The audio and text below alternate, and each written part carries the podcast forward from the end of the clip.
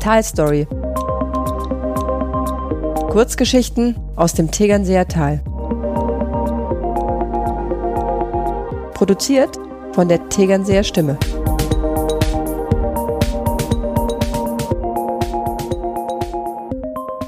Die Bären. Eine Fortsetzungsgeschichte der Tegernseer Stimme. Autor Martin Kalso. Gelesen von Julia Jeckel. Zuvor. Die Bärin hatte im Winter ihren Wurf zur Welt gebracht. Es waren zwei. Ein Männchen, ein Weibchen, kaum größer als Meerschweinchen. Fast nackt und blind bleiben sie in der Nähe der ersten und vorerst einzigen Nahrungsquelle, der Bärenmutter. Die Höhle bietet Schutz vor Wölfen. Während draußen Schneestürme über die Berge des Rofan fegen, wärmt das dichte Fell der Mutter die Kleinen. Die Bärin war sechs Jahre zuvor im italienischen Trentino geboren worden hatte zwei Jahre mit ihrer Mutter zusammen verbracht, ehe sie vier Jahre lang allein auf Wanderschaft im Grenzgebiet der Schweiz und Italien gegangen war. Gepaart hatte sie sich mit einem Männchen im Mai, war über 200 Tage trächtig gewesen. In einer Höhle im Rofangebirge hatte sie nun die Kleinen zur Welt gebracht. Das Männchen war schon wenige Tage nach der Geburt von ihr verscheucht worden. Der Rofan ist der westliche Teil der Brandenberger Alpen. Er liegt nördlich des Inntals, östlich des Aachensees, westlich der Brandenberger Ache und südlich von Steinbach. Für die Bären ist das Gebiet eigentlich viel zu stark von Menschen frequentiert, um den Nachwuchs ohne Störung großzuziehen. Aber vor dem ersten Schnee hatte das Tier im November eine geeignete Horizontalhöhe auf 1800 Höhenmeter über dem Aachensee gefunden. In den ersten Wochen besteht das Leben der jungen Bären nur aus Schlafen, Fressen und ein wenig Spielen. Die zwei Kleinen müssen schnell zunehmen. Schließlich hatten sie bei der Geburt nur etwa 400 Gramm gewogen. Dann zieht die Frühlingssonne im Februar in den Höhleneingang in Form von dünnen Strahlen, die an den Wänden entlang streichen. Die Mutter, jetzt schon sehr schmal, stupst ihren Nachwuchs hinaus, wo sie zum ersten Mal Schnee riechen und probieren. Sie purzeln übereinander, machen erste Beißversuche an allem, was ihnen zwischen die Reißer kommt. Der Höhleneingang besitzt einen kleinen Vorplatz, der nach Süden ausgerichtet ist. Hier hatte die erste Sonne den Schnee schnell abschmelzen lassen. Die ersten Platten Gräser aus dem vergangenen Jahr sind aufgetaucht. Ungeschickt ahmen die Kleinen das Verhalten der Mutter nach, die mit ihren fast zehn Zentimeter langen Krallen den Boden nach Insekten aufschabt. Zweimal verscheucht sie Wölfe von einem Reh und einem Gamsriss, macht den Kleinen vor, wie sie den Balk aufbrechen. Nach und nach tastet sich die Mutter mit ihrem Nachwuchs tiefer hinunter Richtung Tal. Aber schon am dritten Streifzug im März stellen zwei freilaufende Hunde von Schneeschuhwanderern, ein Ridgeback und ein Setter an einem Bachbett, einen der kleinen Bären, der etwas getrödelt hatte. Die Mutter hatten sie weiterziehen lassen. Es ist ein kurzes Schütteln, Dennoch bricht das Genick des Bärenjungen. Als die Bärenmutter das Bachbett hinabstürzt, Geröll und Eisbrocken neben sich ins Rollen bringt, bleibt einer der Hunde stehen. Ein Fehler, der ihm das Leben kostet. Mit einem Hieb der linken Tatze reißt die Bärin den Leib des Hundes auf. Sie verfolgt den Ridgeback, der aber flüchten kann. Unter großen Mühen schleppt die Mutter den toten Bärenjungen noch mehrere Minuten zwischen Bach und Wald hin und her leckt ihn mit seiner großen Zunge ab, ehe sie akzeptiert, dass er verloren ist. Noch in der Nacht überquert sie mit dem kleinen Weibchen die Grenze zu Deutschland, kehrt aber wieder zurück und sucht sich ein Revier südlich des Isar-Ursprungs. Die obere Isar ist zusammen mit dem Rissbach einer der ganz wenigen naturbelassenen Wildflüsse der Alpen. Das naturgemäß breite Flussbett ist keine wirtschaftlich nutzbare Fläche, dafür bieten die Schotterbänke vielen seltenen Arten einen Lebensraum. Hier hätte die Bärin ein perfektes Revier gehabt. Aber der Sommer ist in diesem Jahr ungewöhnlich trocken und heiß. Er treibt die hitzegeplagten Menschen aus der Stadt hinaus in die Berge, an die Isar. Zelte und Campingwagen reihen sich am Rande des Flusses, verscheuchen die Bären immer wieder zurück in die steilen Hochlagen. Also wandert sie mit dem Nachwuchs weiter.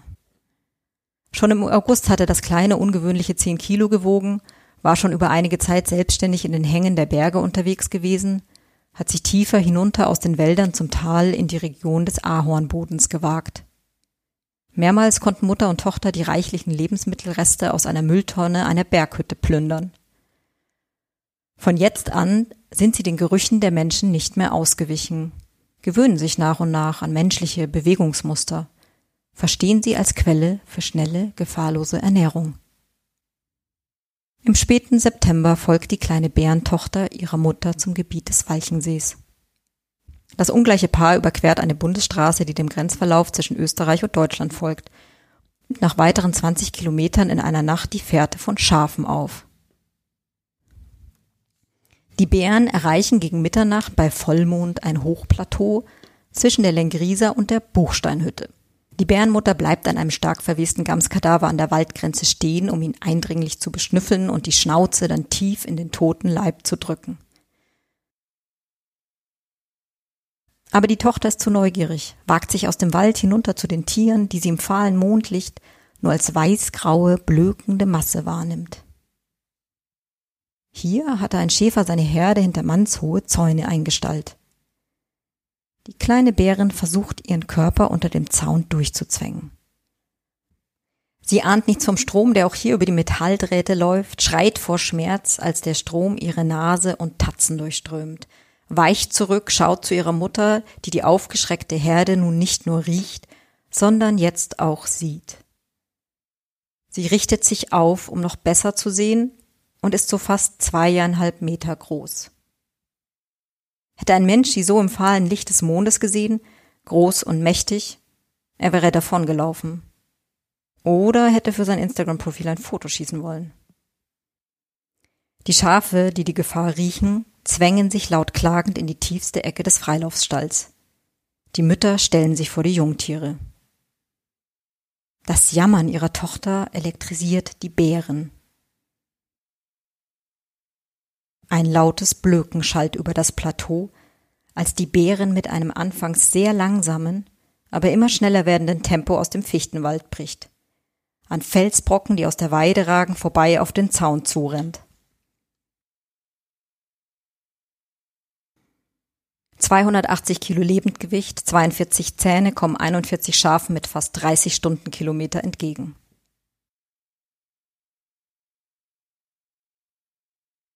Sie hatte den Wagen auf dem Parkplatz im Söllbachtal bei Bad Wiessee abgestellt. Die Frau steckt ihr Smartphone in die Seitentasche ihrer Funktionsjacke, sucht ihre Laufmusik aus und dehnt sich am Kofferraum ihres Busses. Eine Männergruppe, schon leicht angeheitert von einem Besuch der nahen Saurüsselalm, sieht ihr mit interessierten Blicken zu. Die 42-Jährige hat früh mit allerlei Bergsport ihren Körper trainiert.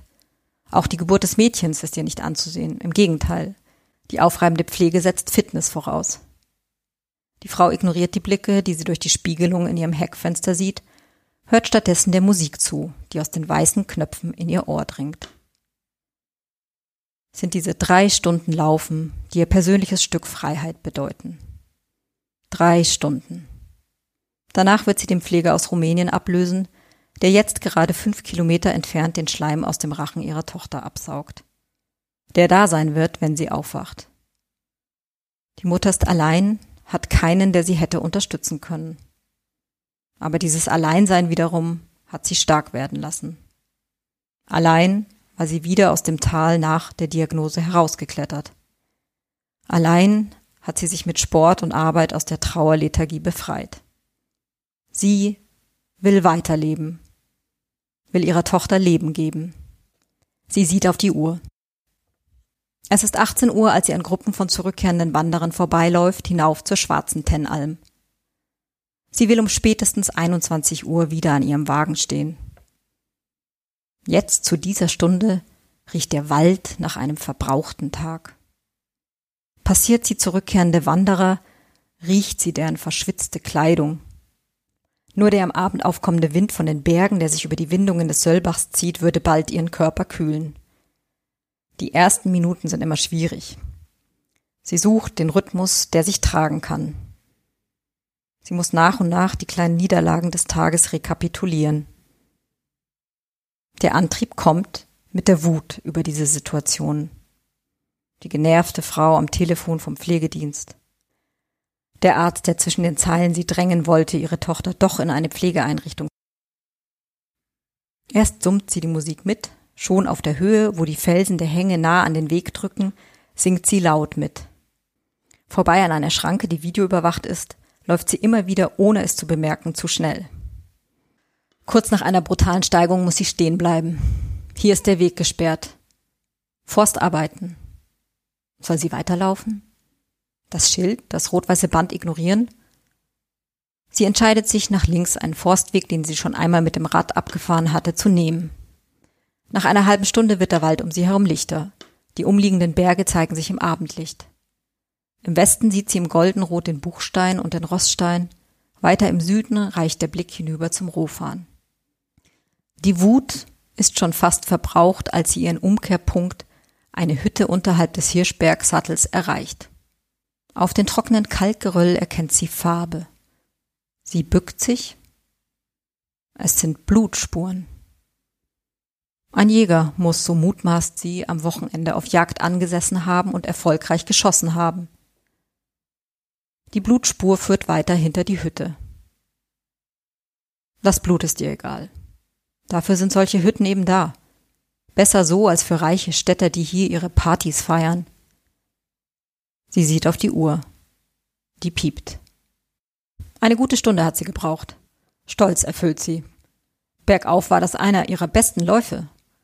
Sie keucht, nimmt ihre Kopfhörer aus den Ohren, stützt sich auf einen gefüllten Wassertrog und in einem Anflug von seltener Albernheit beugt sie sich hinunter und steckt den Kopf in den Trog. Sie prustet, wischt sich über das erhitzte Gesicht, fühlt pures Glück.